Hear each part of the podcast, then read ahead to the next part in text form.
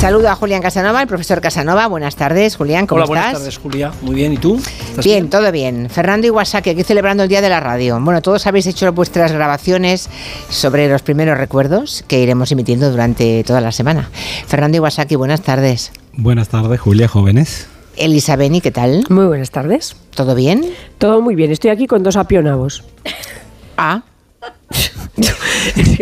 No, en serio, es que se están riendo porque vengo, vengo en una bolsa con dos apionavos ahí redondos y muy grandes porque he estado comiendo en un, con una con, con- con una barcelonesa en un restaurante y se le ha ocurrido decir que a ella le gustaban mucho los apionavos y que en Barcelona le costaba encontrarlos. Entonces Un le han, le han regalado un Un apionavo apionavo. a ella y a mí otro apionavo, pero además ella se lo ha dejado en el restaurante y aquí estoy con dos apionavos. pero tú no, te lo has traído. Claro, ¿cómo iba a dejar radio. después de que te regalan dos apionavos el ¿Y cómo vas a prepararlo, hija? Pues no sé, ella me ha dicho que a veces lo pone Bueno. en ensalada y luego está buscando ahí, parece que se puede cocinar con no sé qué, pero bueno, yo aquí estoy con mis apionavos. Vale, vale. Bueno, pues, pues nada. Da fe la risa de fondo de, de Asun Salvador. Se que lo he enseñado, ella que te diga lo de la Sí, piedra. sí, sí. Doy bueno, fe, pues. doy fe que tiene dos. bueno, bueno, eh, necesito un minuto o, o 30 segundos para, para el mensaje institucional del Día de la Radio, ¿vale? Empezamos ahora.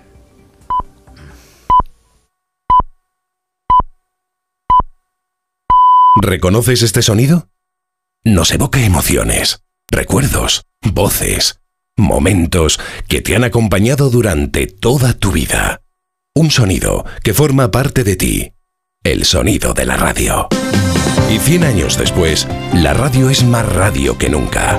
Está más viva que nunca. Se adapta y transforma con la mirada siempre puesta en el futuro. Y, por supuesto, disponible donde, cómo y cuando quieras. Por eso desde Onda Cero, Europa FM y Melodía FM queremos desear a todas las cadenas, a todos los oyentes y a todos los anunciantes un feliz día de la radio.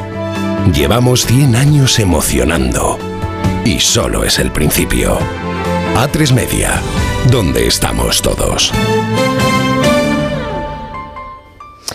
Muy bien, pues vamos en este día de la radio a hablar de, un tema que, pla- que planteamos hoy en el tiempo de gabinete, a raíz de la muerte de dos guardias civiles que fueron arrollados por aquella narcolancha. Todos hemos visto esas imágenes en, en el puerto de Barbate y que nos lleva hoy a pensar cómo el tráfico de drogas, eh, cómo mm, el mundo de los narcos condiciona y cambia la vida de los lugares calientes, esos lugares por los que entran ah, esas drogas. Como ocurrió, por ejemplo, en Galicia durante muchísimos años.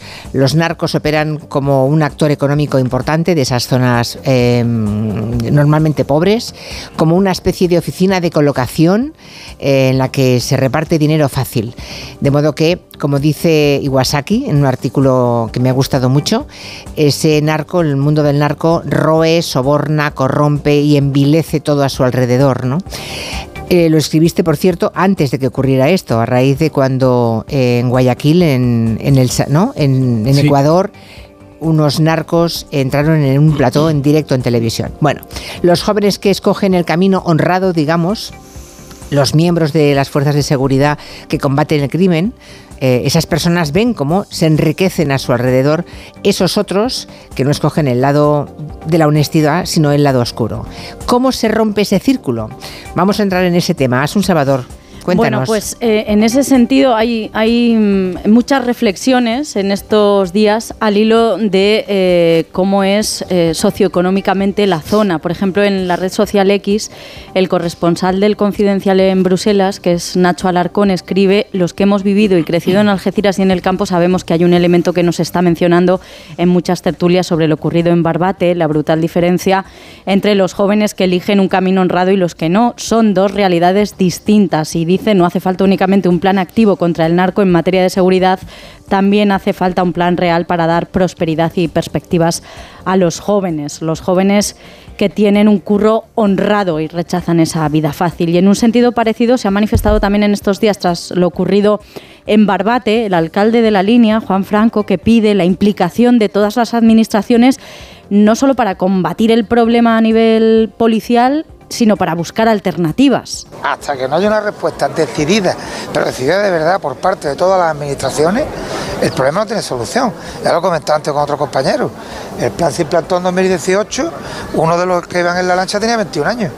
Es decir, que en ese momento tenía 14 o 15 años. ¿Cómo está actuando las administraciones para que este tipo de personas no entren dentro de esta mafia, estas organizaciones. ¿Cómo se evita que esos chavales entren en las organizaciones del narco en localidades que como Barbate y La Línea tienen tasas de paro que rozan el 30%?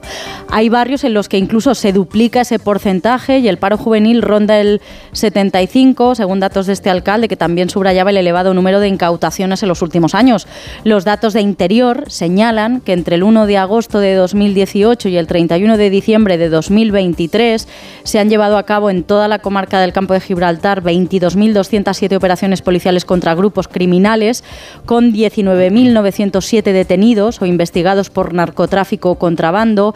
Se han intervenido más de 7.000 medios de transporte, casi 2.000 armas de fuego, 6.650 equipos electrónicos, casi 100 millones de euros en metálico, además de casi 1.700 toneladas de droga, la mayoría de ellas de hachís. Según las, las organizaciones y asociaciones que luchan contra la pobreza y las consecuencias de la droga, el narcotráfico mueve unos 300 millones de euros al año en esa zona y se ha convertido en un mal estructural que afecta a toda la provincia de Cádiz, como explica en Más Vale Tarde Paco Mena, que es el presidente de la coordinadora Alternativas. Por lo tanto, el problema del narcotráfico es un problema que tiene la provincia de Cádiz, que todo el mundo pensaba que se circunscribía única y exclusivamente al campo de Gibraltar cuando ha habido más presión policial en el campo de Gibraltar con el Plan Especial de Seguridad puesto en funcionamiento en el 2018 por Fernando Grande Marlasca, ¿qué ha ocurrido? Que las organizaciones se han ido a buscar otros lugares más cómodos y donde corran menos riesgo y han contaminado otros puntos de la provincia, de la costa de la provincia, la costa de Barbate, de Conil, de Chipiona y de la entrada del Guadalquivir. Y añadía él también que si alguien cree que esto se va a arreglar solo con más policía, se equivoca. Ahí está, no solamente es un tema de más policía o más recursos para el tema de la seguridad. No solamente es eso. Gracias, Asun. Hasta mañana. Hasta mañana. Bueno, no sé si te doy la palabra, Fernando, porque mm, ya que te, hemos citado y te hemos, leído eh, una parte de ese artículo, creo que será bueno que te escuchemos. ¿Cómo se sortea ese círculo infernal, ¿no? Eh, que, eh, que tengan que ser zonas empobrecidas, con policías mal pagados y pocos recursos, y cómo eso provoca lo que sociológicamente hemos descrito corrosión, mm, em, sobornos, em, bueno, putrefacción general, ¿no? Lo primero que me gustaría decir es que el narcotráfico eh, supone un problema global, porque hay países productores y países eh, que se dedican fundamentalmente a, o mafias radicadas en ciertos países que se dedican a la distribución, y luego existen los países consumidores a gran escala, que suelen ser además los países ricos, los países del primer mundo, mientras que son los países del tercer mundo los eh, lugares donde eh, se producen eh, los productos que luego entran en todo este circuito. Entonces es un problema global, no podemos hablar solamente del narcotráfico en Andalucía, en Galicia o en Holanda, porque forman parte de redes cuyos extremos se encuentran en diversas partes del mundo. Por otro lado, también es muy importante eh, tener en cuenta que existen legislaciones distintas con respecto al consumo. Es decir, hay países eh, donde eh, ciertas dimensiones o magnitudes de consumo son, legales, incluso la venta. en esos países a lo mejor pues no se nota tanto los estragos del narcotráfico, pero en realidad apenas son la punta de un iceberg donde eh, no vemos lo que ocurre en, los lugares del planeta donde se producen eh, estos, estos elementos, materias primas de, las drogas. Y luego ya pasando a, los territorios, por ejemplo, aquí en España, yo puedo hablar sobre todo, lo que mejor conozco es Andalucía, no se limita solamente al campo de Gibraltar y las personas que han hablado antes y que les hemos escuchado tienen muchísima razón. No, no se trata solamente de, de presencia policial. Por ejemplo, en la época de la burbuja inmobiliaria había muchísimos jóvenes que abandonaban los estudios porque sabían que dedicándose a la construcción eh, iban a ganar muchísimo más dinero que sus profesores. Eh, esto es algo que se lo decían a mi esposa, que es profesora de secundaria.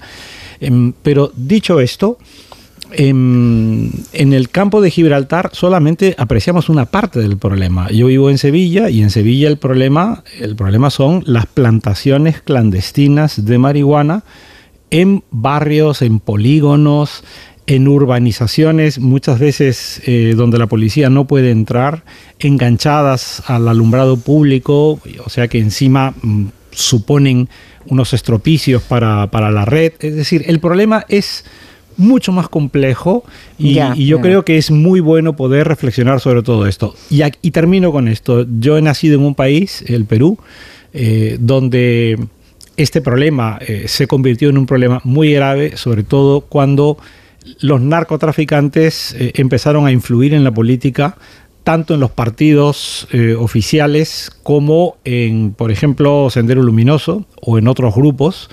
Y, esto ha ocurrido en Colombia. En México tiene eh, otra manifestación que es, tremenda, es terrible.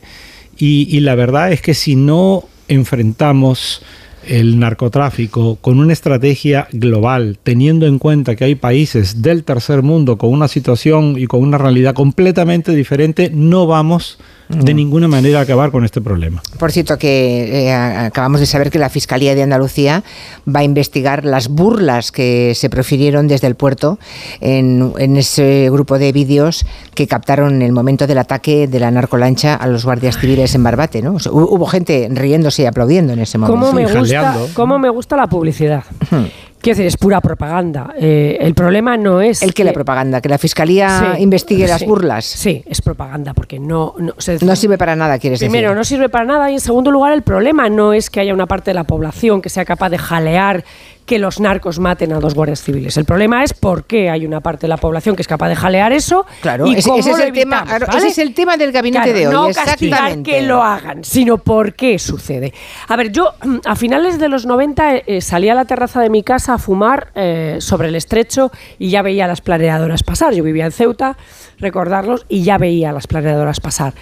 El tema se ha ido agravando, no solamente en el estrecho, no solamente en el estrecho, ni, ni solamente en las provincias andaluzas, donde ya ha llegado efectivamente a Sevilla, a Huelva, a Málaga, Almería, a Granada, sino que España tiene un problema con las mafias. En España están implantadas todas las mafias conocidas, están todas las mafias italianas están las mafias eh, holandesas, están las mafias rusas, están las mafias albano-kosovares, están las mafias colombianas que han traído los narcos del estrecho para ayudarles, porque son especialistas. Están todas implantadas. Básicamente, desde el arranque de la costa del estrecho, incluida Cataluña, con gran presencia en el Levante, Madrid, Barcelona y otros puntos del interior. Eh, entonces, las tenemos aquí.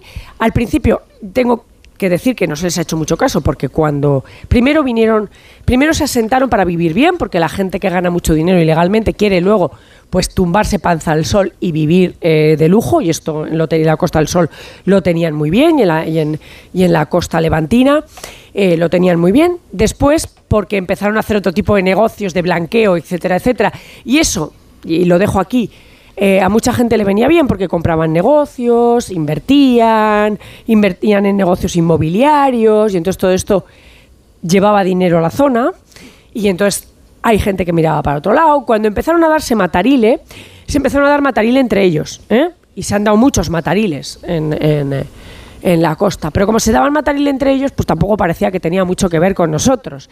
Después hemos ido viendo casos en los que la corrupción, porque eh, las mafias tienen, para poderse implantar, tienen que permear el tejido social y corromperlo, lo decía antes Iwasaki. Entonces, son casos aislados, es curioso porque lo vas viendo y entonces de repente aparece el caso de unos guardias civiles en no sé dónde, luego aparecen unos concejales en no sé qué pueblo del eh, Alicantino, luego aparece un, eh, una detención, una desarticulación de una mafia en Gijón, que también vende tal. Luego aparece una juez que tiene que archivar no sé qué cosa de la mafia rusa y dejarlos a todos en libertad en venidor, luego tal. Y visto así parecen como episodios, pero si tú trazas la línea de puntos entre el estrecho y todas estas cosas, te das cuenta que el tema de las mafias en España es ya un tema de gran relevancia, que es un problema de Estado. Si a esto le unes, nosotros eh, pertenecemos a un grupo europeo que es el grupo de, lucha contra las mafias.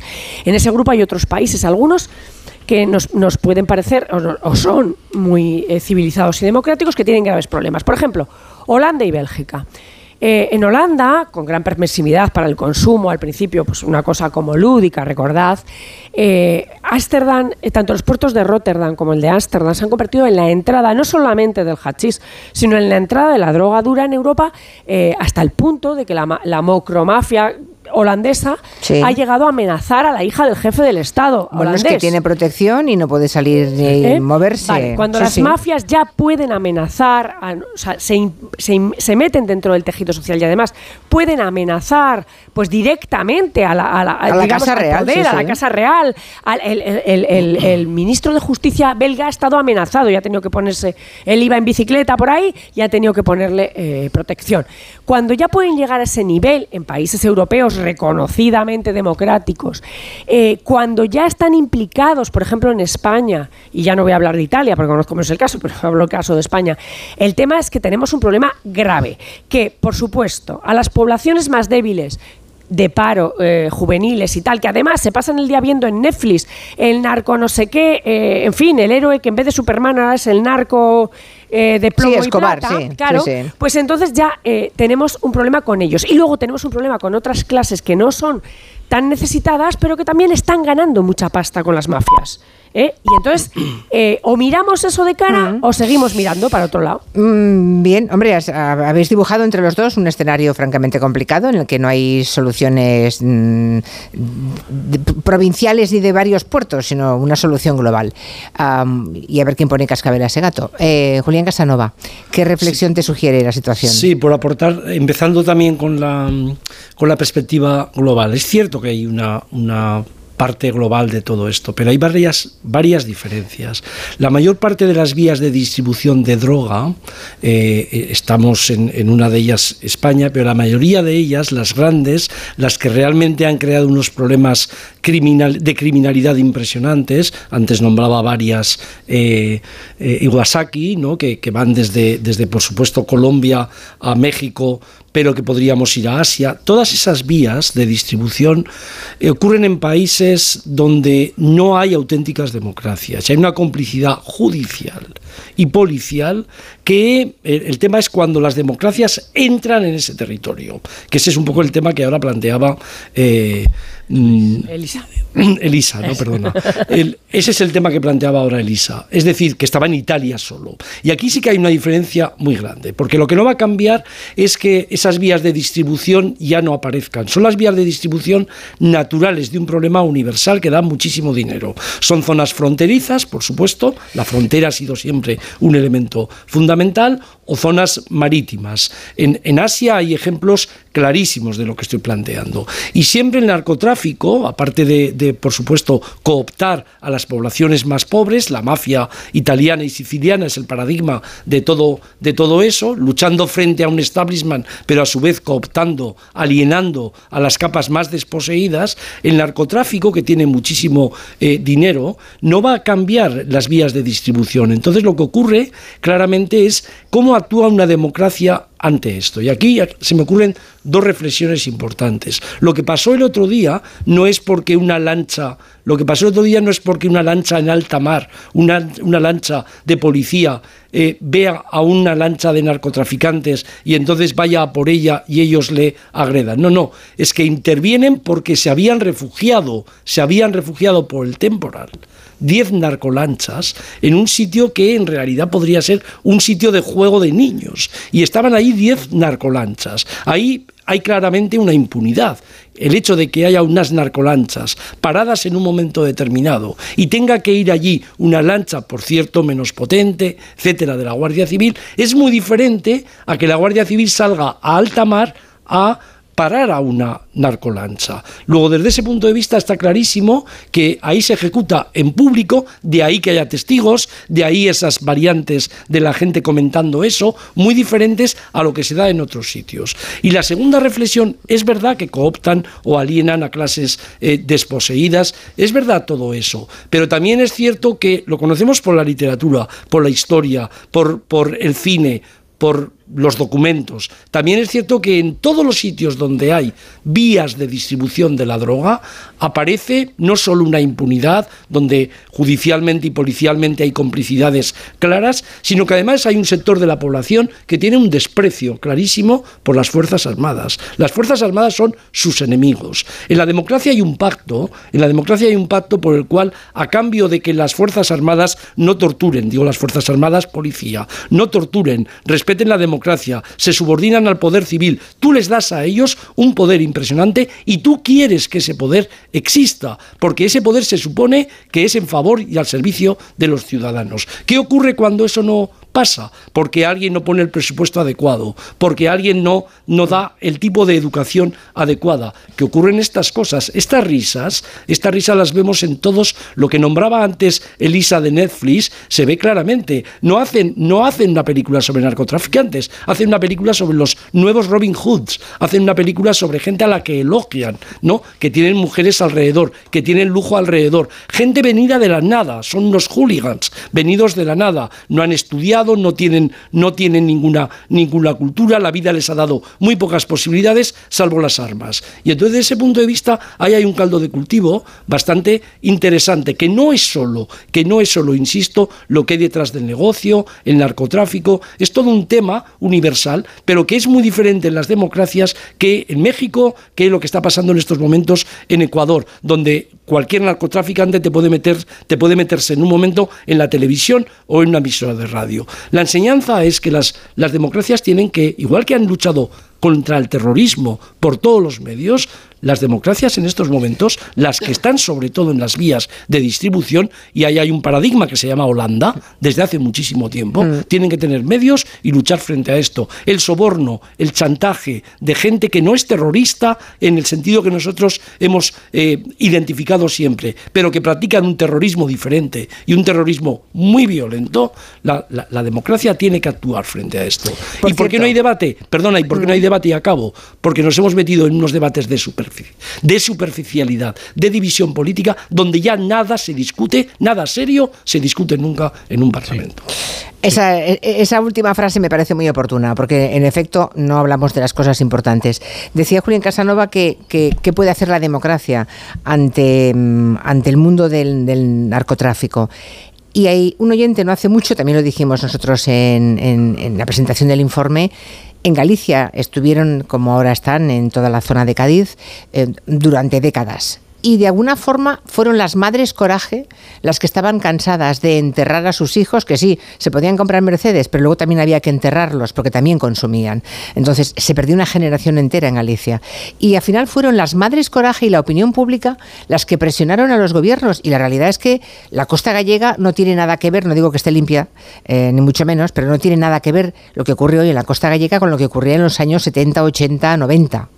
Pero el tema de los consumidores ahora es diferente. Bueno, bueno ah, pero, sobre eso... pero hay diferencias. Algo ha pasado ahí para que eh, los políticos también se hayan movido en esa dirección. Sobre eso, Julia, fíjate, lo que estás describiendo para Galicia sí. Eh, ocurrió en Medellín.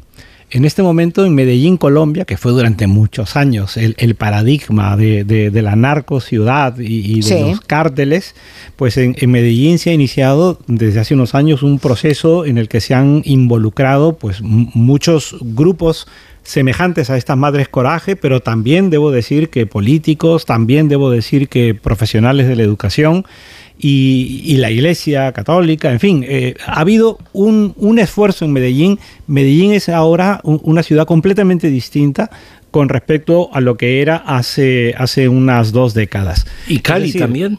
sí, sí, sí. Sí, entonces a mí, a mí me parece que uno de los temas que no tenemos por qué tener miedo de, conversarlos. Y yo celebro que en este momento eh, Julián, Elisa, Julia, tú misma y yo estemos verdaderamente reflexionando con, muchísima serenidad y, además escuchando con gran interés y dándonos la razón mutuamente, porque son miradas muy diferentes, sobre un problema que, como decía Julián, es verdaderamente un, problema importante, no otras tonterías en las cuales nos enfrascamos y nos dividimos.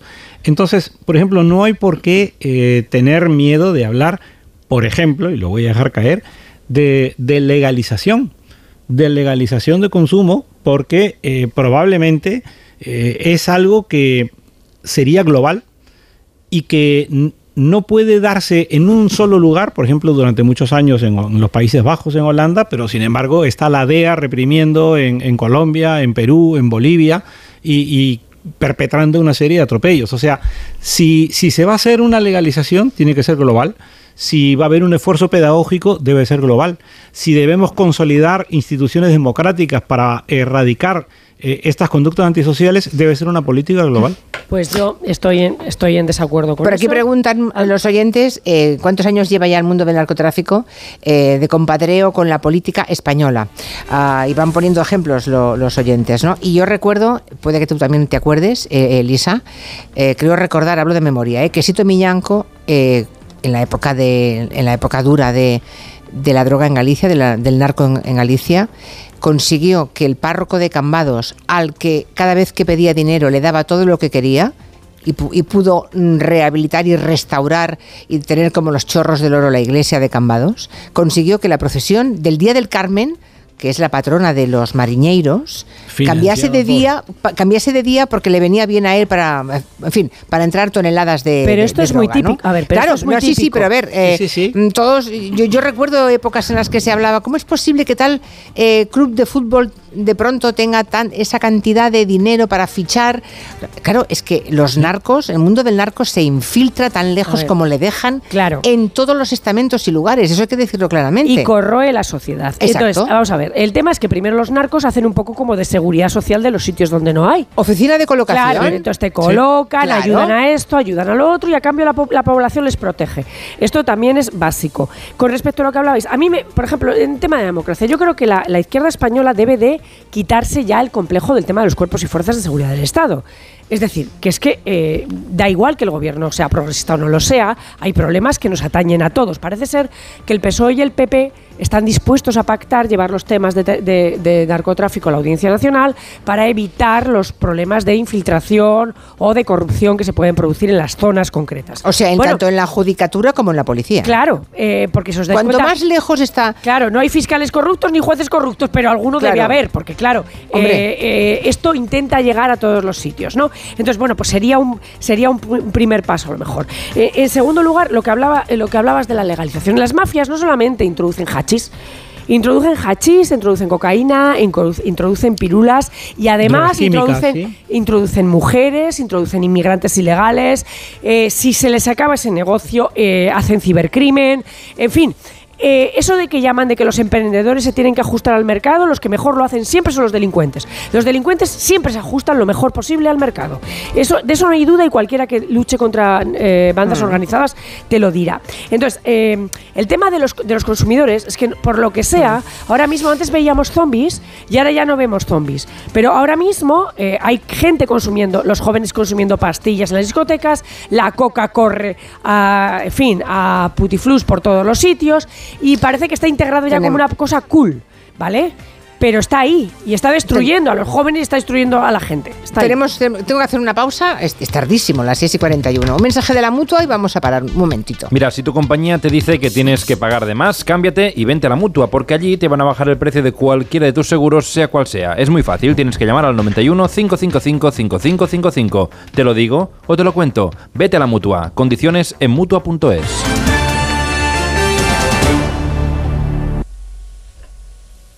Cuando Berta abrió su paquete de Amazon, se le aceleró el corazón. Pantalla LCD y seguimiento de la frecuencia cardíaca.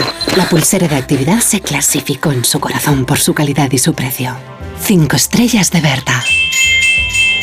Productos estrella a precios estrella. Empieza a buscar en Amazon hoy mismo. El 60% de los adolescentes consume pornografía. Están utilizando la pornografía como un tutorial. No se dan cuenta de que lo que están viendo es ficción. Es un tema que nos preocupa y mucho, y por eso lo tenemos que hablar. Lo tenemos que hablar. Porno menores y manadas con Sonsoles Ónega. Mañana en directo a las 11 menos cuarto de la noche en Antena 3. La tele abierta. Dijeron que los radares eran por tu seguridad. Que cobrarte por aparcar en la calle era para que tuvieras sitio.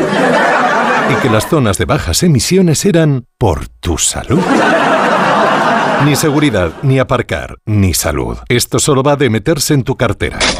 No eres un cajero automático. Reacciona, responde, recurre. De vuelta, que no te líen. De vuelta, 900-200-240.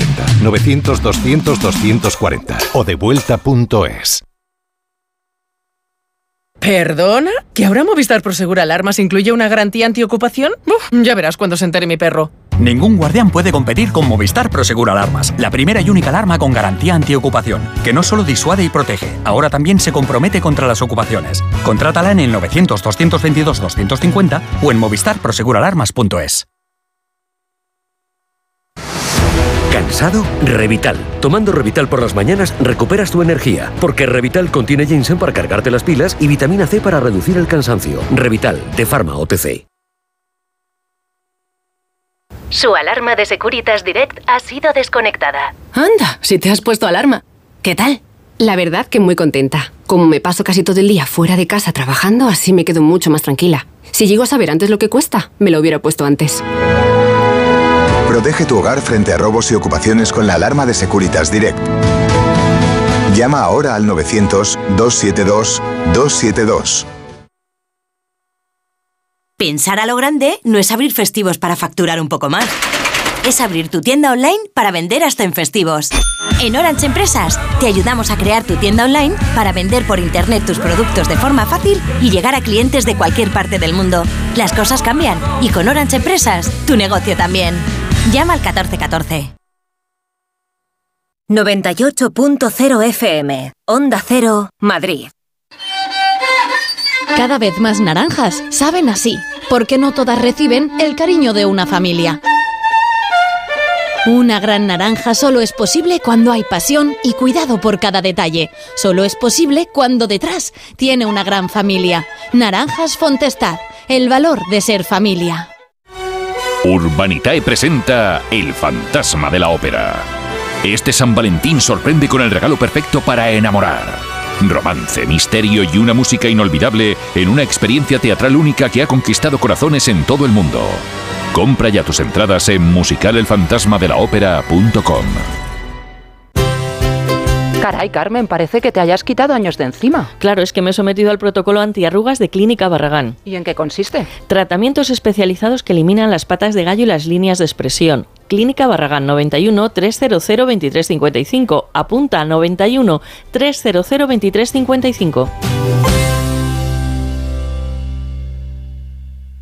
En Bricolaje Moraleja tenemos la mayor oferta de Madrid de elementos de jardín con varios modelos de césped artificial a la venta en rollos de 20 y 50 metros para que no haya empalmes y se quede bien ajustado. Brico oferta. Césped artificial modelo Bahamas 25 milímetros por 9 euros metro cuadrado. Solo en Bricolaje Moraleja, calle Galileo Galilei 14 de Getafe. bricomoraleja.com En la vida hay cambios muy importantes. Un cambio de casa, una oficina nueva, un local más grande. Para que esos cambios sean perfectos, acude a los profesionales de Mudanzas Segoviana. Mudanzas del hogar, guardamuebles, mudanzas de oficinas en toda la comunidad de Madrid. Consulta las ofertas en amsegoviana.com o en el 91 548 77 18. Lo tienes todo.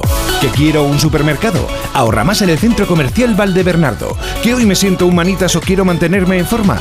CMB Bricolaje o mi gimnasio Dream Fit. Y por supuesto joyerías, belleza, complementos, ópticas, farmacia, todo en el Centro Comercial Valdebernardo para ir de compras. Boulevard José Prat 35.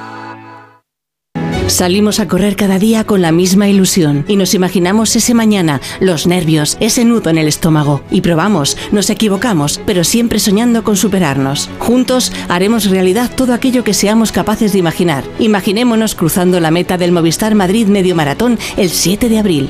Inscríbete ya en mediomaratonmadrid.es. Y si eres de distancias más cortas, corre los 5 kilómetros solidarios de la carrera Profuturo para ayudar a reducir la brecha educativa en las escuelas más vulnerables del mundo. Telefónica, 100 años conectando la vida de las personas.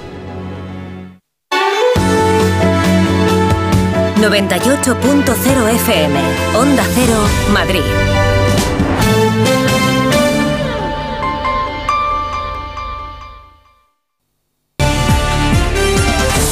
En Onda Cero, Julia en la Onda, con Julia Otero. Hola, estáis comentando que uno de los puntos de vista que hay es una gran tasa de desempleo en esa zona. Entonces la salida para los muchachos es casi al narcotráfico, es lo, fácil. Y otro punto de vista podría ser también eh, quién va a montar una empresa en esa zona que pueda superar, ganarse 2.000 euros por estar media hora pendiente de algo, sin madrugar y sin ningún tipo de esfuerzo. ¿Quién se arriesga a montar una empresa en esas condiciones? ¿Quién va a ir a trabajar para él? Es la pregunta, ¿no? Es mm, sobre, ha sobrevolado todo el tiempo que hemos estado hablando hoy. ¿Alguna qué, qué respuesta se le da a, a ese oyente? Nadie, ¿no? clarísima, viendo Muy la clarísima, historia en, el en Andalucía en esa parte no hay paro porque haya narcotráfico. ¿eh? O sea, otra cosa es la relación que hay entre el paro y el narcotráfico por las consecuencias que tiene. Pero son zonas que tienen un paro altísimo, allá o no hay na- narcotráfico. Y desde ese punto de vista no se puede poner esa relación mecánica y directa entre el paro y el, narco- y el narcotráfico. Otra cosa es que con el narcotráfico no se pueda competir. Ese es otro tema Sí, claro. importante. Que Pero también es verdad que el narcotráfico necesita de zonas pobres para desarrollarse, infiltrarse eh, y hemos evolucionar hablado, socialmente. Claro, claro, claro. Porque coincide que no son las zonas más industrializadas casi nunca, salvo No, los claro. puertos. Pero me gustaría puertos. compartir otro punto de vista. Por ejemplo, imaginen un campesino mm, peruano, ecuatoriano, boliviano, que le gustaría sembrar pues algún producto mm, alimenticio, pero obviamente lo que le pagan mejor es porque siembre coca.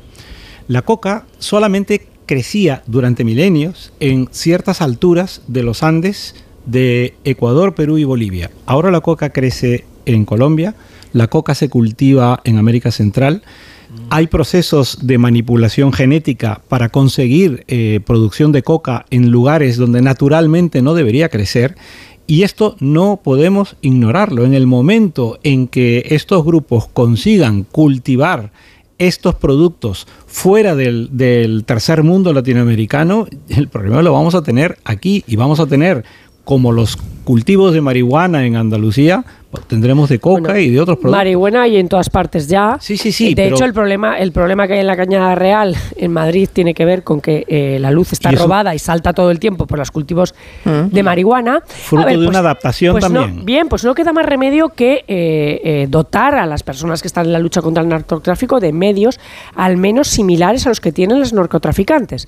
Es decir, eh, un Estado en el cual los malos, ¿no? por así decirlo, eh, tienen más medios que las, eh, la propia policía, es un Estado casi fallido. Exacto. Es decir, esto es así. Total. Entonces, eh, no queda más remedio que. Mira, en 2018 se declararon las lanchas, estas súper rápidas, guays que tienen los narcotraficantes, se, dedicaron, se declararon bien prohibido.